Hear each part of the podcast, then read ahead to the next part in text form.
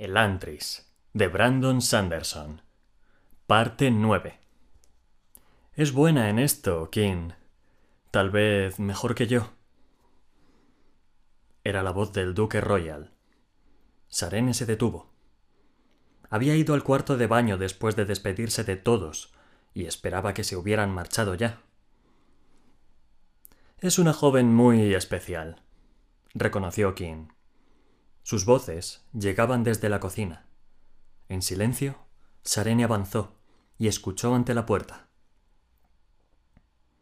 Me ha arrebatado limpiamente el control, y sigo sin saber qué hice mal. Tendrías que haberme, haberme advertido. ¿Y dejarte escapar, Royal? sonrió King. Ha pasado mucho tiempo sin que nadie, incluido Ahan, haya podido contigo. Viene bien que uno se dé cuenta de que pueden sorprenderlo de vez en cuando. Pero he estado a punto de perderlo al final, dijo Royal. No me gusta que me acorralen, King. Fue un riesgo calculado, mi señor, dijo Sarene, abriendo la puerta y entrando. Su aparición no detuvo al duque ni un instante. Casi me has amenazado, Sarene. Esa no es forma de ganarse un aliado sobre todo a un viejo refunfuñón como yo. El duque y King compartían una botella de vino Fiordel, y sus modales eran aún más relajados que en la cena. Unos cuantos días no habrían perjudicado nuestra postura, y, desde luego, yo te hubiese dado mi apoyo. He descubierto que un compromiso bien meditado es mucho más productivo que una adhesión irreflexiva. Sarene asintió, tomó un vaso de las alacenas de King y se sirvió un poco de vino antes de sentarse. Comprendo, Royal. Si él podía olvidar las formalidades, también ella. Pero los otros te miran, confían en tu juicio. Necesitaba más que vuestro apoyo, que, por cierto, sabía que acabarías dándome. Necesitaba vuestro apoyo abierto. Los otros tenían que ver que aceptabas el plan antes de que ellos estuvieran de acuerdo en hacerlo no habría tenido el mismo impacto dentro de unos días. Tal vez, dijo Royal. Una cosa es segura, Sarene. Vuelves a darnos esperanza. Raoden era nuestra unidad antes. Ahora tú ocuparás su lugar. Ni King ni yo podíamos hacerlo. King ha rechazado a la nobleza durante demasiado tiempo. Y no importa lo que digan, el pueblo todavía quiere a un líder con título. Y yo todos saben que ayudé a Iadon a empezar esta monstruosidad que ha matado lentamente a nuestro país. Eso fue hace mucho tiempo, Royal, dijo King, dando una palmada en el hombro del viejo duque. No. Royal negó con la cabeza. Como ha dicho la dulce princesa, diez años no es demasiado tiempo en la vida de una nación. Soy culpable de un grave error. Lo enmendaremos, Royal, dijo King. El plan es bueno, quizás incluso mejor que el de Raoden. Royal sonrió. Hubiese sido una buena esposa, King. King asintió. Muy buena. Y una reina aún mejor. Domi actúa de maneras que a veces resultan extrañas para nuestras mentes mortales. No estoy segura de que fuera Domi quien nos lo arrebató, tío dijo Sarene mientras bebía. ¿Se ha preguntado alguno de vosotros si tal vez pudiera haber alguien tras la muerte del príncipe? La respuesta a esa pregunta bordea la traición, Sarene, advirtió King. ¿Y las otras cosas que hemos dicho esta noche no? Solo acusábamos al rey de avaricia, Sarene, dijo Royal. El asesinato de su hijo es otra cuestión completamente distinta. No obstante, Pensadlo, dijo Sarene, agitando la mano en un amplio gesto que estuvo a punto de derramar su vino. El príncipe adopta una posición contraria a todo lo que hacía su padre. Ridiculizaba a Iadon en la corte, urdía planes a espaldas del rey, y tenía el amor del pueblo. Más todavía, todo lo que decía sobre Iadon era verdad. ¿Es ese el tipo de persona que un monarca puede permitir que vaya por ahí libre? De acuerdo, pero. ¿Su propio hijo? Dijo Royal, sacudiendo incrédulo, incrédulo la cabeza. No sería la primera vez que ocurre una cosa así, comentó King. Cierto, pero no sé si el príncipe era para Iadon un problema tan grande como supones. Raoden era más un crítico que un rebelde. Nunca dijo que Iadon no debería ser rey.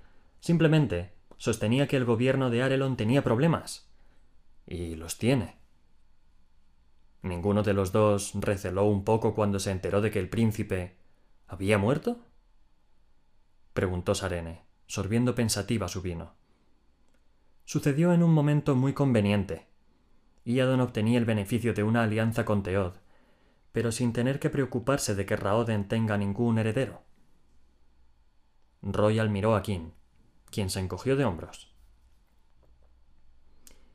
Creo que al menos tenemos que considerar la posibilidad, Royal. El viejo duque asintió, apenado. ¿Qué hacemos entonces? ¿Tratar de hallar pruebas de que Iadon ejecutó a su hijo? El conocimiento traerá fuerza, dijo Sarene simplemente. De acuerdo, contestó King. Sin embargo, tú eres la única de nosotros que tiene acceso libre al palacio.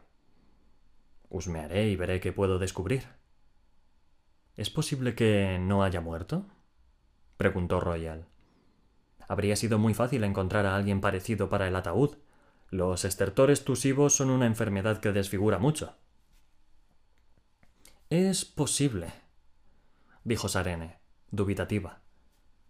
Pero no lo crees. Sarene negó con la cabeza. Cuando un monarca decide destruir a un rival, suele asegurarse de hacerlo de manera permanente. Hay demasiadas historias sobre herederos perdidos que vuelven a aparecer después de veinte años en la selva para reclamar su legítimo trono. Con todo, tal vez Iadon no sea tan brutal como supones, dijo Royal. Fue un hombre mejor. Antes. No es que diga que era un buen hombre, pero tampoco era malo. Solo avaricioso. Algo le ha pasado estos años. Algo que lo ha cambiado. De todas maneras, creo que queda suficiente compasión en Iadon para impedirle asesinar a su propio hijo. De acuerdo, dijo Sarene. Enviaré a Ash a investigar en los calabozos reales. Es tan meticuloso que sabrá el nombre de cada rata que hay ahí antes de quedar satisfecho. ¿Tú, Seón? advirtió Royal. ¿Dónde está? Lo he enviado a Elantris. ¿A Elantris? preguntó Royal.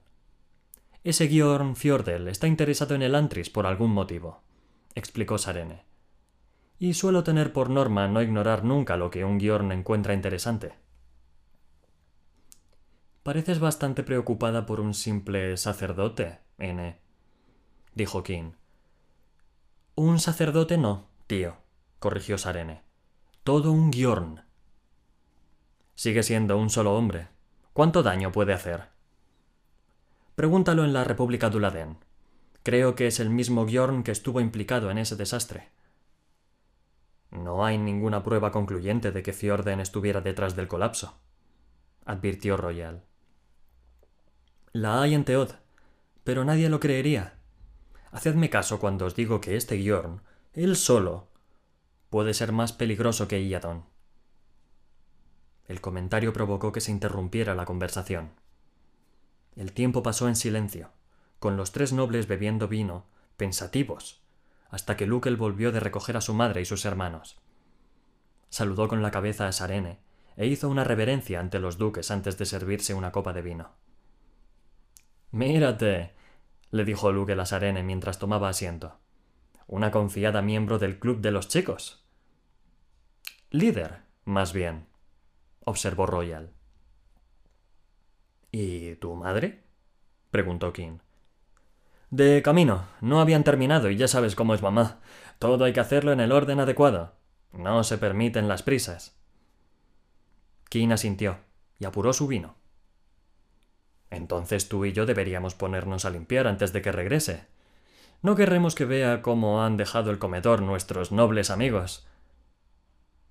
Lukel suspiró y dirigió a Sarene una mirada que sugería que a veces deseaba vivir en una casa tradicional, una casa con sirvientes, o al menos mujeres que hicieran esas cosas. No obstante, King ya se había puesto en marcha, y su hijo no tuvo más remedio que seguirlo. Interesante familia, dijo Royal, viéndolos salir. Sí, un poco extraña incluso para los cánones de Teod. King ha vivido una larga vida por su cuenta, observó el duque. Se acostumbró a hacer las cosas él solo. Una vez contrató a una cocinera, he oído decir, pero los métodos de la mujer lo frustraban. Creo recordar que ella dimitió antes de que él tuviera valor para despedirla. Dijo que no podía trabajar en un entorno tan exigente. Sarene se echó a reír. No me extraña.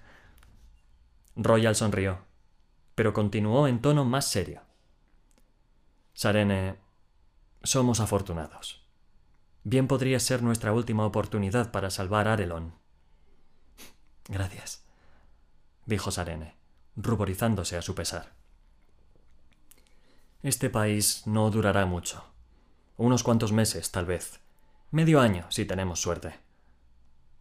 Sarene frunció el ceño. Pero pensaba que queríais esperar. Al menos eso es lo que les dijiste a los otros. Royal hizo un gesto despectivo. Me había convencido a mí mismo de que poco podía conseguirse con su ayuda. Edan y Ahan son demasiado opuestos, y Shuden y Eondel son ambos demasiado inexperimentados. Quería entretenerlos mientras Kin y yo decidíamos qué hacer. Temo que nuestros planes podrían haberse centrado en métodos más peligrosos. Ahora, sin embargo, hay otra oportunidad. Si tu plan funciona, aunque aún no estoy convencido de que vaya a ser así, podríamos detener el colapso un poco más. No estoy seguro. Diez años de dominio de Iadon han, han acumulado impulso. Será difícil cambiarlo en solo unos pocos meses. Creo que podemos hacerlo, Royal, dijo Sarene. Asegúrate de no adelantarte, jovencita, dijo Royal, mirándola. No corras si solo tienes fuerzas para andar, y no pierdas el tiempo empujando puertas que no cederán. Y lo que es más importante, no atropelles cuando una palmadita sea suficiente. Me has acorralado hoy. Sigo siendo un viejo refunfuñón. Si Shuden no me hubiera echado un cable, sinceramente, no sé si hubiera tenido la humildad suficiente para reconocer mi error delante de todos esos hombres. Lo siento, dijo Sarene, ruborizándose ahora por otro motivo. Había algo en ese viejo y poderoso duque que la hizo de pronto querer desesperadamente su respeto. Ten cuidado. Si ese Giorn es tan peligroso como dices, entonces hay fuerzas muy poderosas moviéndose en Cae. No dejes que Arelon quede aplastado entre ambas. Sarene asintió, y el duque se arrellanó, sirviendo en su copa los restos del vino.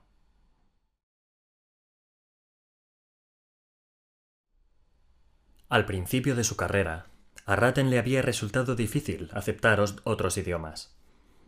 El Fjordel era la lengua elegida del mismísimo Yadet, era sagrada, mientras que las otras lenguas eran profanas. ¿Cómo entonces se convertía a aquellos que no hablaban Fjordel? ¿Se les hablaba en su propia lengua? ¿O se le obligaba a todos los verdaderos suplicantes a que estudiaran Fjordel primero? Parecía una tontería exigir a toda una nación que aprendiera un lenguaje nuevo antes de permitirle oír hablar del imperio de Yadet. Así pues, cuando se vio obligado a elegir entre lo profano y un retraso infinito, Raten eligió lo profano. Había aprendido a hablar aónico y duladén, e incluso sabía un poco de jindoés. Cuando enseñaba, enseñaba a la gente en su propia lengua. Aunque, cierto, todavía le molestaba hacerlo. ¿Y si nunca aprendían? ¿Y si sus acciones hacían pensar a la gente que no necesitaban el fiordel, ya que podían aprender acerca de Yadet en su lengua materna. Estos pensamientos, y muchos parecidos, pasaban por la mente de Ratten mientras predicaba al pueblo de Cae, no por falta de dedicación. Simplemente, había pronunciado tantas veces los mismos discursos que se habían anquilosado. Hablaba mecánicamente, alzando y bajando la voz con el ritmo del sermón, ejecutando el antiguo acto que era un híbrido de la oración y el teatro. Cuando los instaba a hacerlo, respondían con aplausos. Cuando condenaba, se miraban con rubor. Cuando alzaba la voz, prestaban atención, y cuando la reducía a un mero susurro, quedaban aún más cautivados. Era como si controlara a las mismísimas olas del mar, y la emoción recorría la multitud como las orlas de espuma.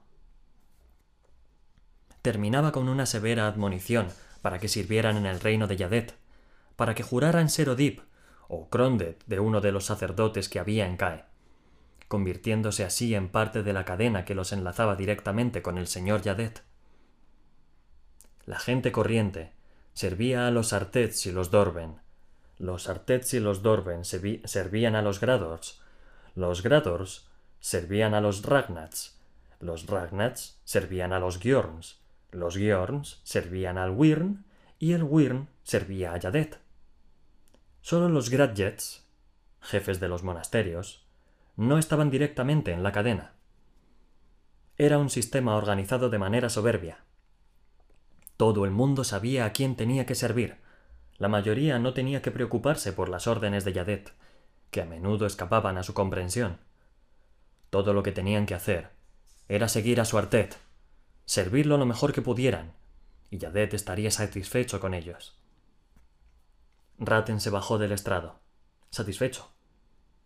Solo llevaba unos cuantos días predicando en Cae, pero la capilla estaba ya tan repleta que la gente tenía que ponerse en filo, en fila, al fondo cuando los asientos estaban ocupados. Solo unos pocos de los recién llegados estaban realmente interesados en convertirse. La mayoría acudía porque Raten era una novedad. Sin embargo, regresarían podían decirse que solo sentían curiosidad, que su interés no tenía nada que ver con la religión, pero regresarían, seguro.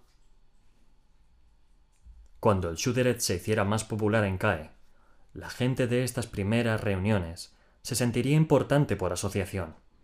Alardearían de haber descubierto al Shuderet mucho antes que sus vecinos, y como consecuencia, seguirían asistiendo. Su orgullo mezclado con los convincentes sermones de Raten, acabarían con las dudas, y pronto se encontrarían jurando servir a uno de los artets. Raten tendría que nombrar pronto a un nuevo artet jefe. Había propuesto la decisión, esperando ver cómo se enfrentaban a sus tareas los sacerdotes que quedaban en la capilla.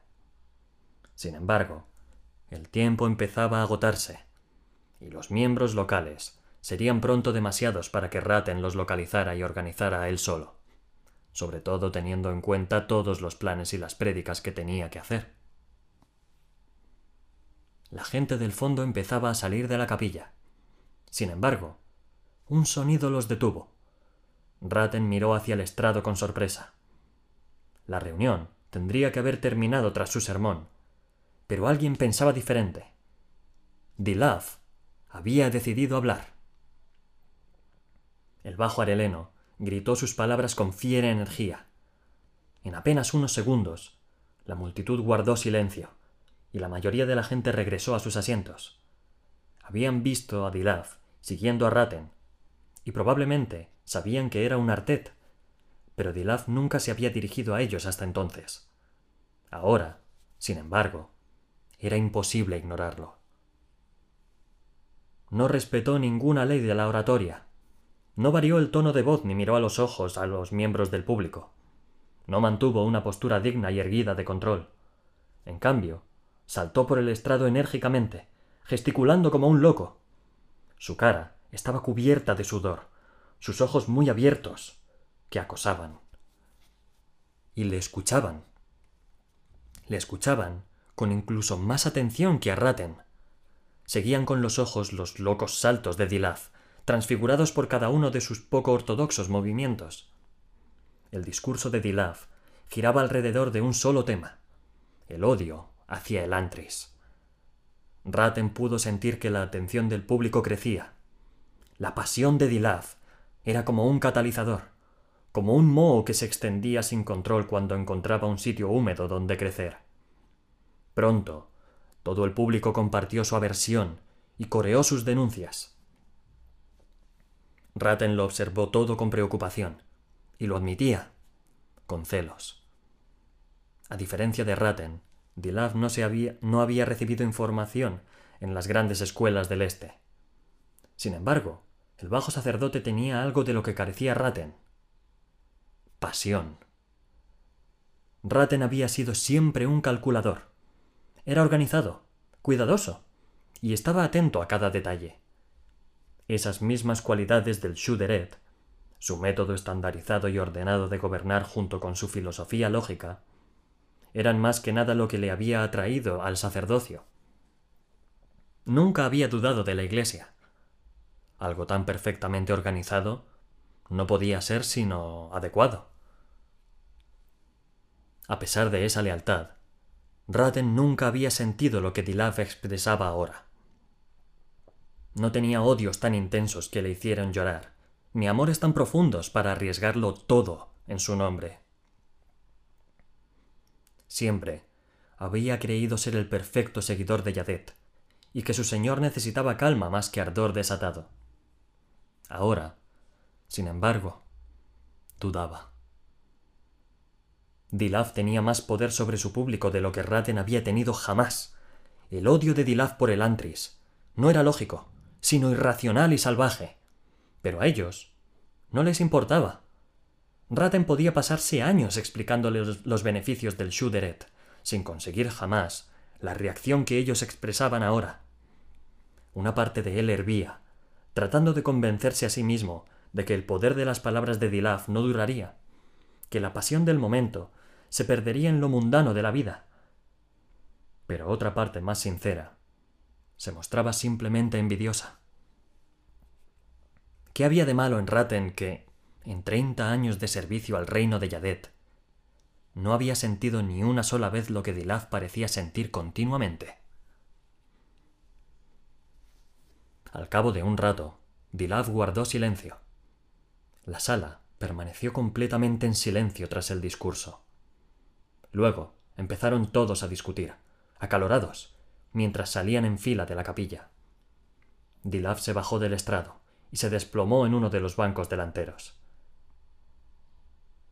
Bien hecho, comentó una voz junto a Raten. El duque Telri escuchaba los sermones desde un cubículo privado, en un lateral de la capilla. Que ese bajito hablara al final ha sido una maniobra maravillosa por su parte, Raten. Me he preocupado cuando he visto que la gente se aburría. El joven sacerdote ha devuelto a atraer la atención de todos. Raden ocultó su molestia, porque Telri usaba su nombre y no su título. Ya habría tiempo más adelante para cambiar esa falta de respeto. También se abstuvo de hacer ningún comentario sobre el supuesto aburrimiento del público durante su sermón. Dilaf es un joven raro, dijo en cambio. Hay dos caras en cada discurso, Lord Telry. La lógica y la apasionada. Tenemos que lanzar nuestro ataque desde ambas direcciones si queremos vencer. Telry asintió. Así pues, mi señor, ¿habéis considerado mi apuesta? Telry vaciló un momento, y luego volvió a sentir. Es tentadora, Raten. Muy tentadora. No creo que haya ningún hombre en Arelon que pudiera rehusarla y mucho menos yo. Bien. Contactaré con Fjorden. Deberíamos poder comenzar esta misma semana. Telri asintió. La marca de nacimiento de su cuello parecía en la penumbra un gran moratón. Luego, tras hacer un gesto a sus numerosos ayudantes, el duque salió por la puerta lateral de la capilla y desapareció en la noche. Raten vio cerrarse la puerta y se acercó a Dilaz quien todavía estaba tendido en el banco. Eso ha sido inesperado, Artet. Tendrías que haber hablado conmigo antes. No lo había planeado, mi señor, explicó Dilaf.